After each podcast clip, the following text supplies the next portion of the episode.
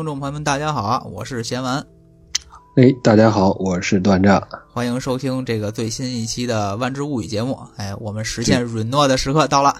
哎呦，呃，不是该到了永恒时刻吗？是啊，呃，哎，这个书接前言啊，咱们上一次是聊到四个时刻全志里边的第三个已经聊完了，是吧？马上就要第四个时刻来临了。嗯，哎。然后这个各个神呢也死的差不多了，现在五个神就还剩一个还活着，对，就剩那个红的啊，哈佐雷。对，然后这个俩大棺材呢是出来了两个，还有一个没出来，对，但是波拉斯已经露面了，是，嗯，这唯一的战果就是那个恶魔算是先给消灭了，对，而且在我们之前讲的故事里边，大家应该可能也会注意到，一直都是这个神杀神呐。是吧？然后这个人来保护神呐，啊，人们这个这个惊慌失措啊，目瞪口呆啊，啊，这守护者去哪儿了？哎，一直没聊，一直没聊，就说杀完了恶魔好像就不见了。其实呢，这只是就是说一种叙述方法吧，就是这个花开两朵，各表一枝。嗯，啊，呃，我们最后肯定会给大家肯定要有一个交代啊。那好，那咱们接下来就第四个时刻。对，第四个时刻呢，按照这个波拉斯的伪经啊，就是他欺骗阿芒凯人民的这个这个这个这个经文时刻全志里面是最后一个时刻啊，是这么说的，就是待疑虑散尽，豪英将迎来永神永恒时刻，赢得法老神进策一席之位啊。现在这个这句话。肯定不能正着去理解了，对吧？因为现在呢，这阿芒凯的这个世界可以说是天翻地覆。咱们一条一条来说。首先，神啊，就是原来阿芒凯世界有八个神，然后被波拉斯雪藏了三个啊，甚至连名字都被人遗忘了，就变成了这些邪神啊。刚才我们出现的第一个这个毒蝎神，第二个这个蝗虫神。嗯，然后另外呢，五个神呢是被博拉斯所欺骗啊，然后呢，这个在刚才咱们说的这个荣光时刻的时候呢，毒蝎神就成了这个神之杀手，杀手神是，他把先后把代表绿色的罗纳斯、呃蓝色的科法涅和白色的欧科塔啊，全部就是都杀害了，来了个三杀，对，哎呦，还真是还挺厉害的啊。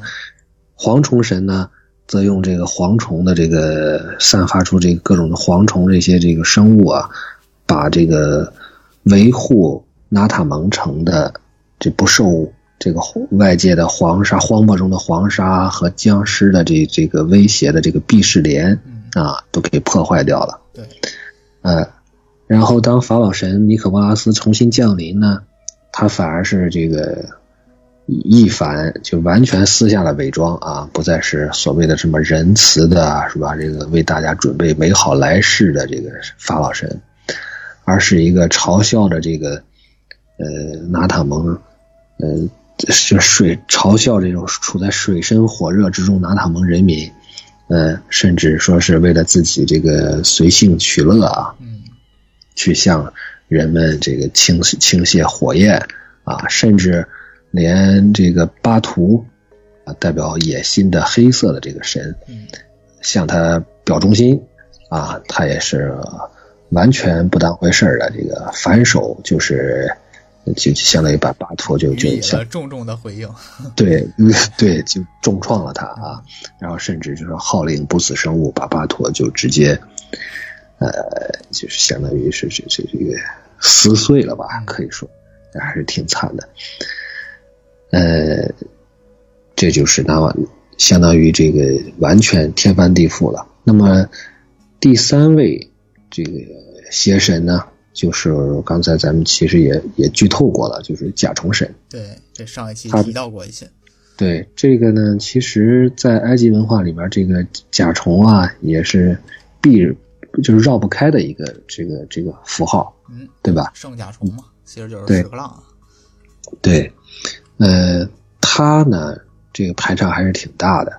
他出来的时候呢，他是把所有这种就是咱们说，呃，阿芒凯人民经过了重重试炼，是吧？最后呢，尸体被运到了永生之门的另来世之门的另外一边对，然后呢，就是这个圣甲这个甲虫神，把他们改造成了这种不死生物，这个呃一直一就相当于后来咱们就知道他叫镇巨军嘛，嗯实际上呢，他就是这些呃在就是赢得了，因为他们这个武术这这个这个武技啊，赢得了豪英的这个身份，来到了这个就是像相当于被甲虫神改造成了这个镇巨军。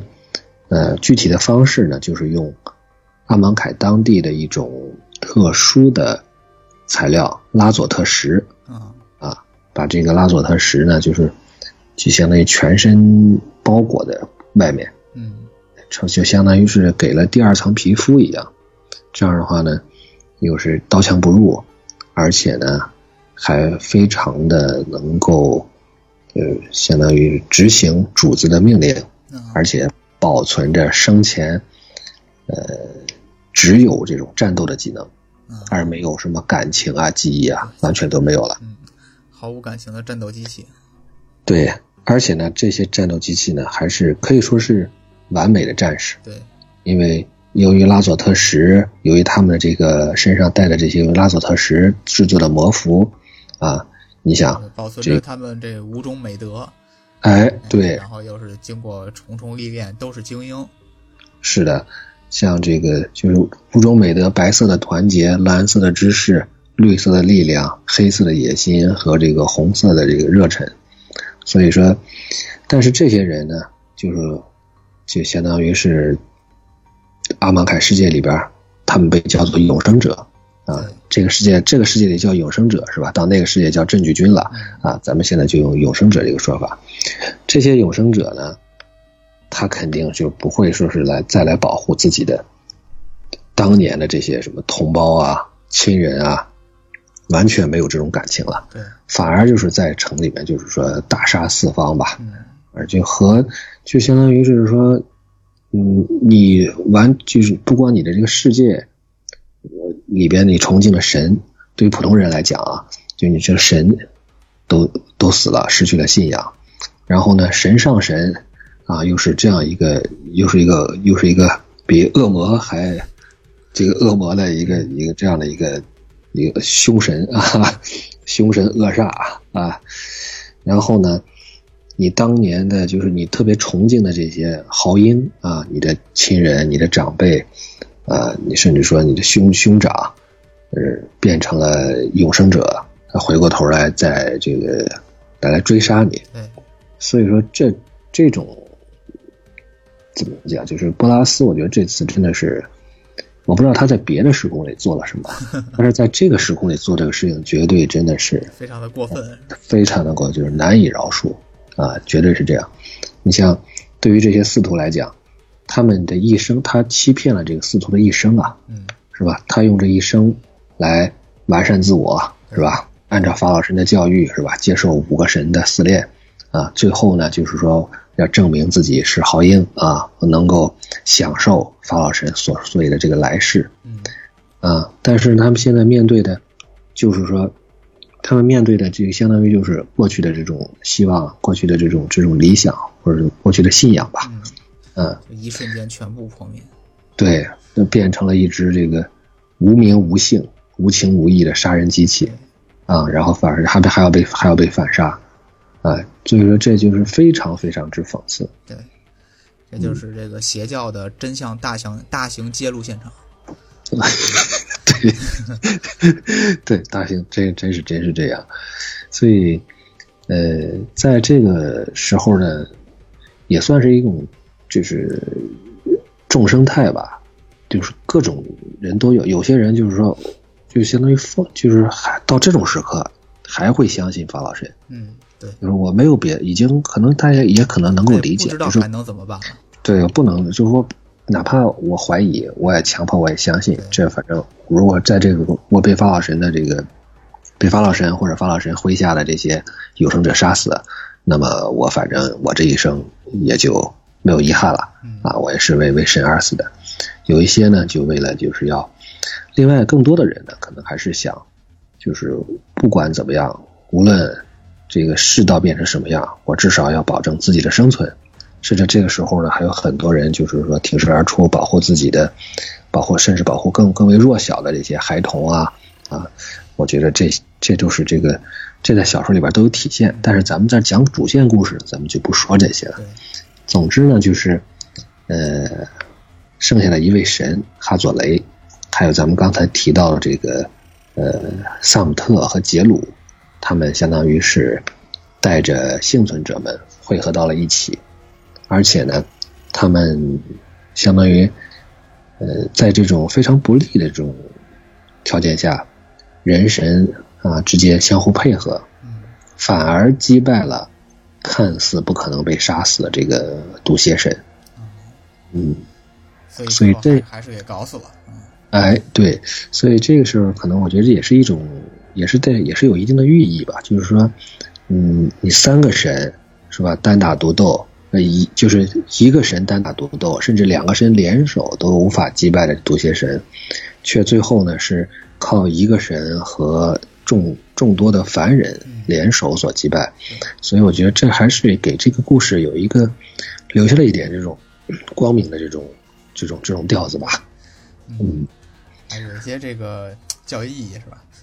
对，而且这个怎么说呢？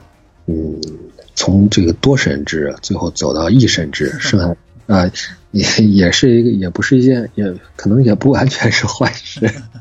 啊，对，嗯，但不管怎么样呢，就是他们最后还是选择嗯离开了这个纳塔蒙城，因为这个这个城。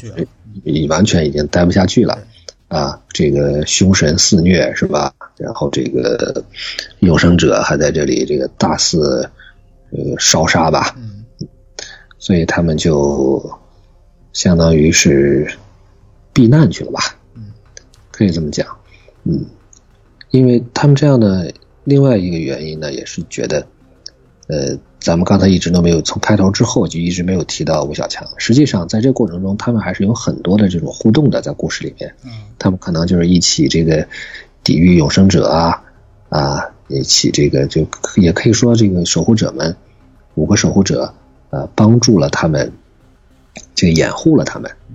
然后呢，他们也把这些一开始就是达塔蒙这阿芒凯的人民怀疑这五个外来者，嗯，是吧？认为他们这个是。要破坏这个世界的秩序的人，当他们知道这个世界的这个秩序完全是虚伪的，而守护者的确是代表了这个，对，是不是怎么说，是正义与善良的化身吧？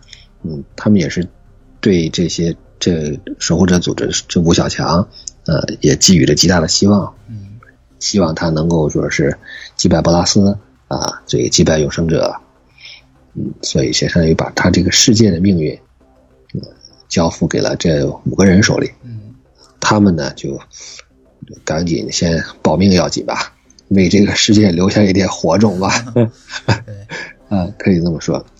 所以说，这个吴小强他也不是消失了，他是他们就是这个用自己的力量在一直在跟人民在一起。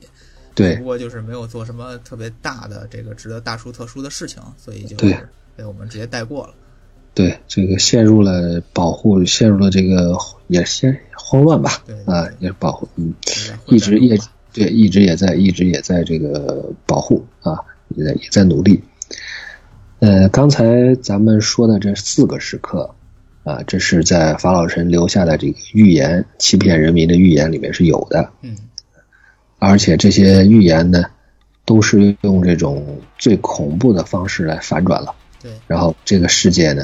就相当于是到永恒时刻，是可以说已经在法老神设计的剧本里边，这个世界已经就是到永恒时刻就结束了，终结了。对对，那当然他的剧本里边可能是死五个人啊，剩下的活人只要是呃不能用的就都死了，是吧？能用的就反正就就都可以跟我走了。对啊，在这里永恒了嘛，是吧？但是呢，守护者彭洛克他们的出现，相当于是给波拉斯呢这个计划增添了一些变数。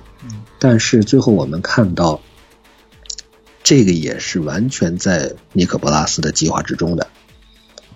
所以那个所谓这个幻灭时刻呢，虽然说是赠的一个时刻，嗯，但是这个时刻呢，完全可以说是这个波拉斯是有所考虑的，有所准备，完全是对，是可以甚至可以说是波拉斯专门为这不不自量力的这五个彭洛克啊守护者。准备了这样一个是幻灭的时刻，不来所以，来我就送你们一时刻。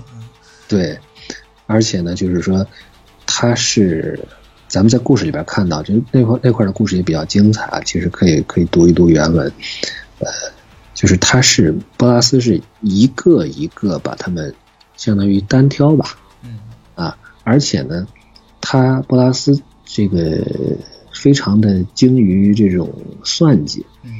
他是用的，就可以说，在他认为最能够羞辱对手的方式，哎，来把他们一个个击败的。这就是博拉斯的个性。对，就是他为什么他狂，他也是有资本的，对，吧？嗯，首先他这个下手的就是杰斯啊，因为杰斯呢，因为他知道，因为刚才咱们其实，在他们对付恶吴小强对付恶魔的时候，我们也看到了。就是杰斯实际上可以说是，可以说是灵魂，是吧？他是协调，对各个，他一方面能够这个给他的队友增加这个可以加这个隐隐身 buff，是吧？另一方面，他也是一个怎么说呢？起到了一个这个 YY 语音这个功能啊，哎，对，所以说波拉斯呢就第一个对他下手，但是如果是波拉斯只是把杰斯抓到手里弄死，这就。你也太这太 low 了，对不对？那他是怎么干的呢？布拉斯呢，故意诱使杰斯窥探自己的心灵。嗯，这一点我觉得的确符合一只伪龙的胸襟啊，是吧？啊，你来看啊，对，而且就属于那种，哎，对。然后杰斯就说：“哎，你让我看，我就好好看一看。”结果看了以后。毕竟，博拉斯是只就活了上万年的巨龙，嗯，所以他头脑中的这个知识啊、阴谋啊啊这种，就是像完全像迷宫一样。而且呢，他刻刻意给他去看，却让杰斯完全就是这个心灵就就就相当于就直接就相当于不会水的扔到深水区了，就窒息了。对啊，而且那种里边肯定这种恐怖啊。我估计波拉斯也会加以这个更加的渲染，你看到的可能比就是说故意让你看到之外，还会还要再加一番这个，呃，这更恐怖一点吧。所以杰斯就相当于是直接就崩溃了。这个时候呢，他本能的做出了一个怎么说？做出了一个动作，嗯，就是就保命的动作，就是就穿越时空就跑掉了。对，嗯。呃，但是后来咱们说呢，这个实际上，这也可以说是拜乌金所赐，相当于是杰斯逃跑的时候呢，是乌金在他脑中设计的一个机关，就是如果说你面对博拉斯要摧摧毁你的心灵的时候，嗯，呃，这个相当于乌金给杰斯选的目的地，就是我们接下来如果要讲的话啊。呃，就是伊夏兰，哎啊，相当于，但是那个时候大家都不知道杰斯去哪儿了。新坑预警啊，对，新坑预警啊，顺理成章吧，啊啊，对，这个布拉斯就算是首战告捷了，因为没有了杰斯，没有了心灵魔法，剩下的人就就很难去保持联络和协调了，只能各自为战了。对，接下来呢，布拉斯就开始这个转向莉莲娜，啊。莉莲娜实际上，呃，咱们之前没有提到一点，但是在故事里面的确是在吴小强讨论战术的时候是提到过的，他们是考虑过这一点的，就是莉莲娜身上这个锁链面纱的力量，嗯，呃，他们就是选择帮助莉莲娜战胜恶魔，呃，一方面呢，也是他们不算是非常情愿的帮助莉莲娜解决自己的这个问题。自私的解决莉莲娜这个灵魂契约的问题，另一方面就是他们也想在战胜恶魔的时候呢，尽量不使用，不让莉莲娜使用锁链面纱的力量。啊，就这个核武器能不用就不用。对，因为锁链灭杀也算是伤敌一千，自损就没有八百也有五百吧。对啊，反正是这样。呃，这个时候呢，波拉斯呢就相当于是，呃，算是诱使的，也算是诱使的莉莲娜使用了索连灭杀力量，但是呢，他的力量已经超出了他们太多。即便是莉莲娜使用了锁链面纱，也没能将波拉斯击败。哎，就被迫使用了核武器。哎，核武器击中了。哎，一点事没有。这就好像是这个新世纪福音战士是吧？一开始使徒来袭，核弹炸过以后，呃，就长出了一张脸，毫无作用。对，这样莉莲娜也就就逃窜了啊。当时那些杰斯走了，这莉莲娜可能也就。也就知道，是吧？呃，心可能也就慌了，是吧？对，啊，多少还是心里会有些触动，是吧？嗯，接下来呢，就是泥沙呢，他的这个特点就是它能够和时空能够吸取这种自然之力，而且呢，能够和这种时空的这种地脉啊，和甚至说咱们说的悬一点，这种时空的这种灵魂，呃，相互感应互动，在之前。他和倩卓啊使用的这个组合技是吧？呃，就击败奥扎奇的时候，就是说通过吸取自然之力，然后呢，来这个用更强大的这种这种吸取魔法力来战胜对手。但是呢，这个时空他没有料到的是，就是这个时空已经被波拉斯腐化的非常深、非常久了，而且这个时空本身是一个。就像咱们上一期、上上一期还是上上上一期 提到了这个飘浪诅咒，就是只要在这个，就是在这个时空里面，这个是和波拉斯没有关系的啊，这是被波拉斯利用的一个这个时空的一个自然特性，就是死了的东西就会变成不死生物。对，所以这个时空可能本身对于泥沙的这种代表自然这种绿色就是一种否定，嗯，就不太合适。对，而且呢，又被波拉斯说。颠覆和腐化，所以说他无法汲取出足够的这种生命的力量，或者是地脉的力量去和波拉斯抗衡。哎，这样水土不服。对，所以呢，这招也行不通。然后泥沙呢，也不得不这个在生命受到威胁的时候，也就这个逃离了。溜了溜了。对，嗯，接下来呢就是倩卓啊，这个泥沙一走呢，跟泥沙一直。这个保持着那种感情的是吧？倩卓啊，就直接就急了啊，就火了啊！但是呢，他这点小火焰呢，在博拉斯看来根本就不算是什么了。嗯，如果说之前呃这个烧死奥扎奇二二弟三弟的是吧？哎，更多的实际上是泥沙在提供法术力。嗯。啊，欠着这个是搓大火球啊，咱们直白一点，这是万智牌最早的组合技是吧？拆动发热爆 爆豆火球是吧？对。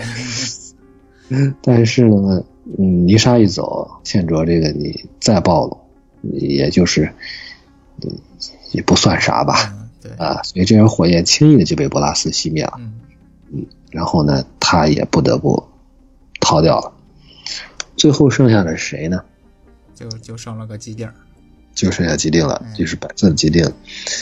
然后呢，波拉斯呢，对他这个也是百般嘲弄吧。这个你自以为是领导是吧？你自以为能够保护，嗯，怎么样呢？是吧？你看你的这些伙伴 啊，一个个的都都都都都逃掉了啊，这个也都不知道逃到什么地方去了。然后你只只剩下你自己，而且呢。嗯，波拉斯可能已经看破了既定的这个力量的来源。嗯，嗯，就像是，就这段我不知道这个比喻恰不恰当，就是呃，在希腊神话里边有一个好像是半神吧，嗯，他是脚踩着大地，他就就就不会被人打败。哦，啊。然后呢，好像是他是后来对上了这个这个海格力斯，好像是什么。嗯。然后呢，就是把他举在空中，把他给掐住了。啊，然后他就没劲儿了，因为他他好像和蒂姆就是这种这种盖亚的这种这种这种联系被切断了。那么咱们说为什么说这段呢？就是说基丁的这个能力，就是刀枪不入的能力，嗯，也是和他的呃，就是和和和他和他的伙伴有关。就是周围如果说没有他的伙伴了，那么他的这个保护，他实际上他是他不光是保护自己，就是他是一个同时，他就是可以就有点玄学啊，就是说。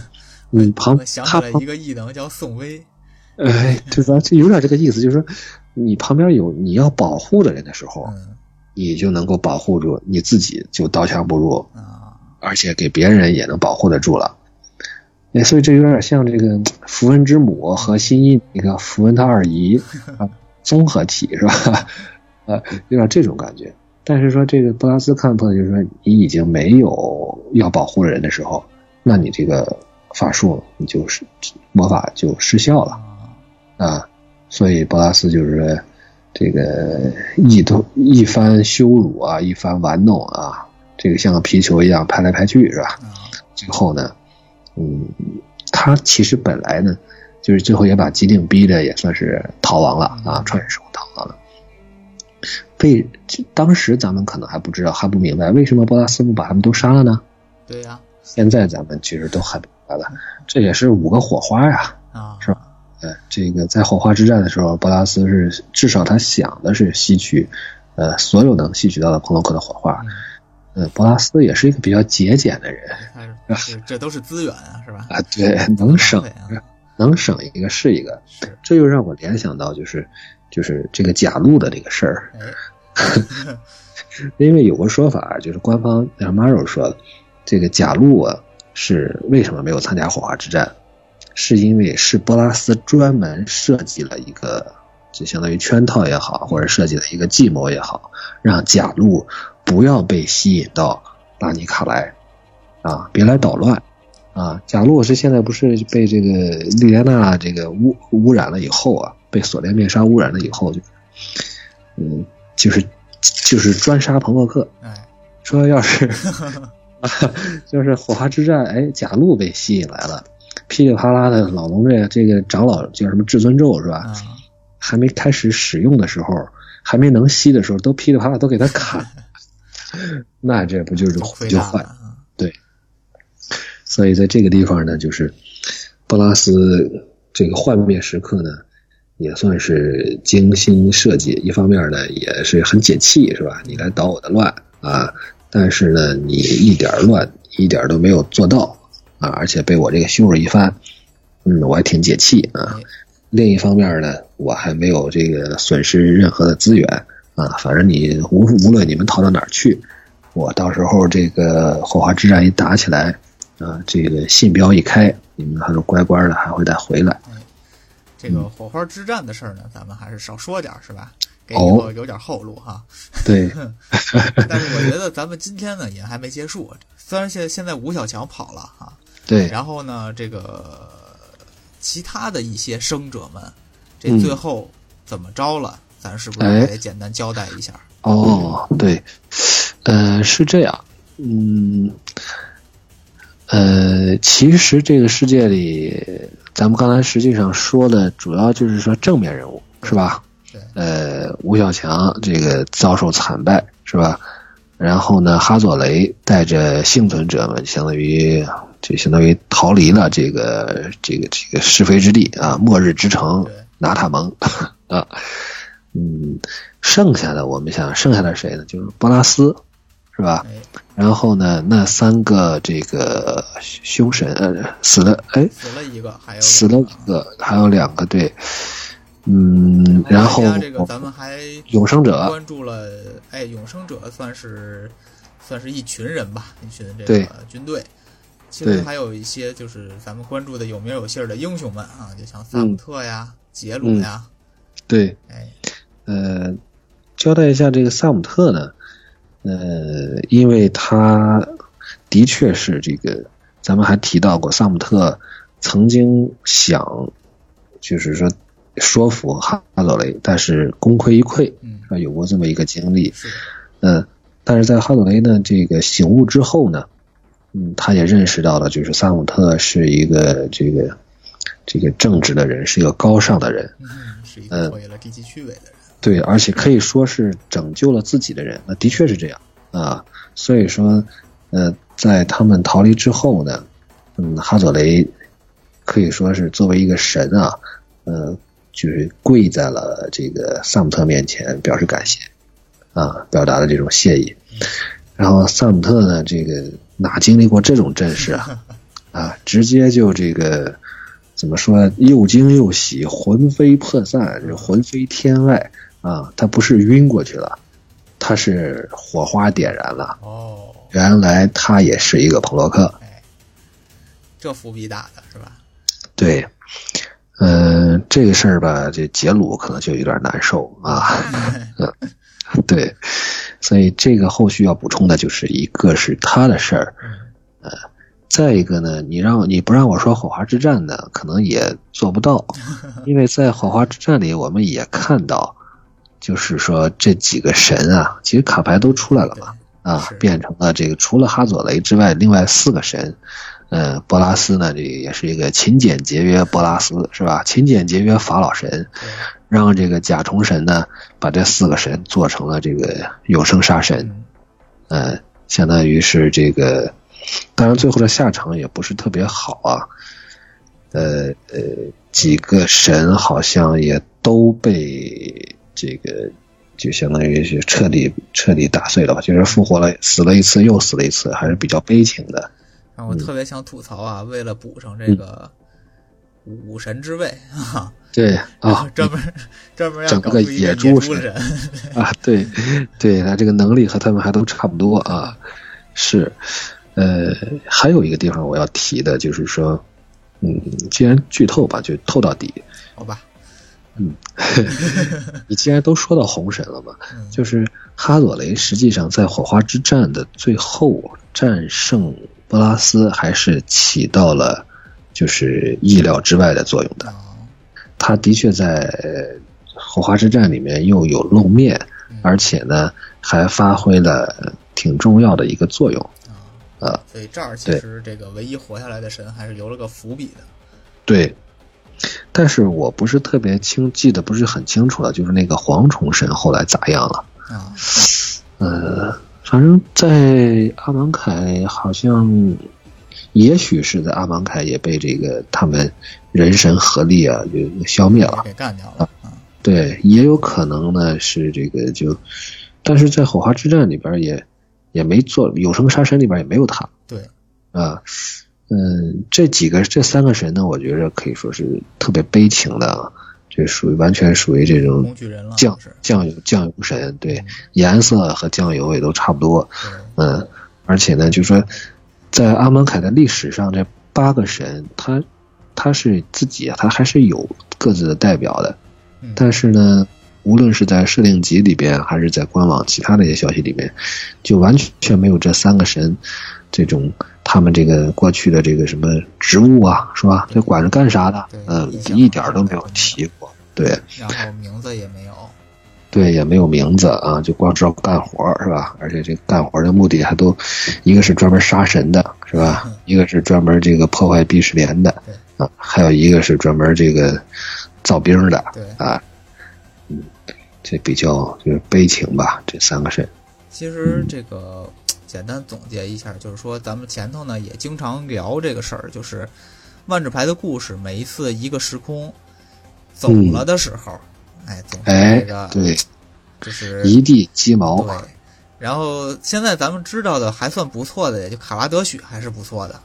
对，哎，但是呢，这个阿芒凯啊，算是说是被毁的里头，又是一重毁的比较彻底的。彻底，相当彻底的，就是他原本好好的一个时空，自从这个波拉斯来，他就已经就是达成了第一次的打击，嗯，就是这个成年人全灭，然后剩下的全洗脑，对，已经进入了他的轨道，相当于是，对，然后再加上最后呢，他这个幻灭时刻一到呢，就是相当于彻底的他自己再亲手把这个还剩唯一一点点秩序的这么一个时空就全灭，对。特别这个特别的悲凉啊。对，所以说你说别的呢，你还能想想别的时空，你就哪怕是说这个，呃，奥扎奇去去糟践过的那几个时空，他在奥扎奇灭了之后呢，还是有生机的。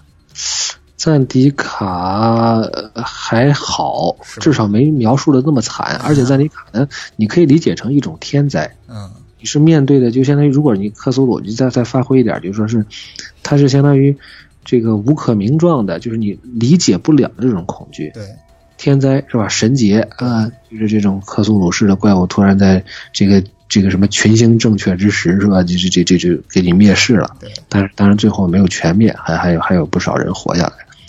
然后呢，这个多明纳里亚是吧？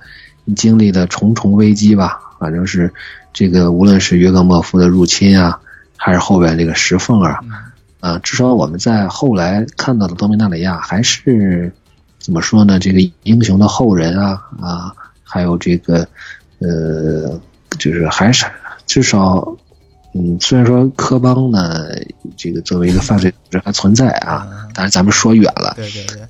至少他还是比较有生机的，嗯。但是唯独这个阿王凯，感觉就是对守护者们走了，然后永生者大军也走了，之后这儿真的就不剩什么了。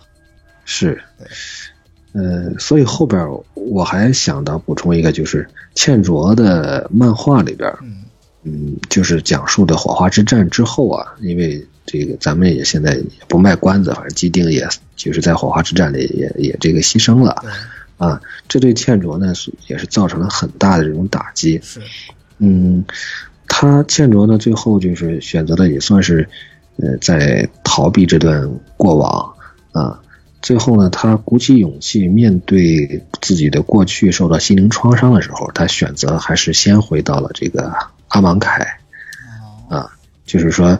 里面就是有一幕啊，我觉着到时候可以把那个图发给你。嗯，就是他在这个来世之门的对面的那个，就是咱们说的那个制造永生者的那个古灵琴，嗯，那个巨大的这个墓穴那里，就是面对着波拉斯的一个一个雕像，啊，就现在在那里吧，就是真正的就是相当于，呃，摆脱了往日的这种阴影。我觉得对他的这种这种。嗯，就是波拉斯的这个，无论他最后下场怎么样，他对这个守护者五个人这种阴影啊，在这里，我觉得是是，这是造成了心理的创伤，也是非常非常巨大的。呃，这个是，而且他们可以说亲眼目睹了这个世界人是怎么被欺骗的，也亲眼就是也亲手。无力的，这个接受了这个自己被击败的事实，可以说这个地方呢，火花之战虽然说在拉尼卡最后他们这个损失了同伴是吧？但最后还是牺牲换的换来了最终的胜利。嗯，而在阿芒凯呢，你看这是完全是一个不堪回首的，对，完全就是彻彻底的失败。对，所以我觉得这个时空呢，这个如果说。算悲情的话，那这个我觉得不是第二，也是第一吧。是，嗯，简直就是目前为止最惨的。对，那行，那这个咱们这一期时间又不短了啊，把这个故事呢算是讲完了。加叙加意。这不出意外的话，下下一期咱们就会继续往后讲这个呃伊夏兰的故事了。是伊夏兰，对伊夏兰呢，可能就会。这个调子啊，就会，我觉得会缓和缓一点 啊，就不能一直这么压抑，是吧？对对对，行，是这样。嗯，那咱们这个过多的就不说了啊，咱们好的赶着下期再聊。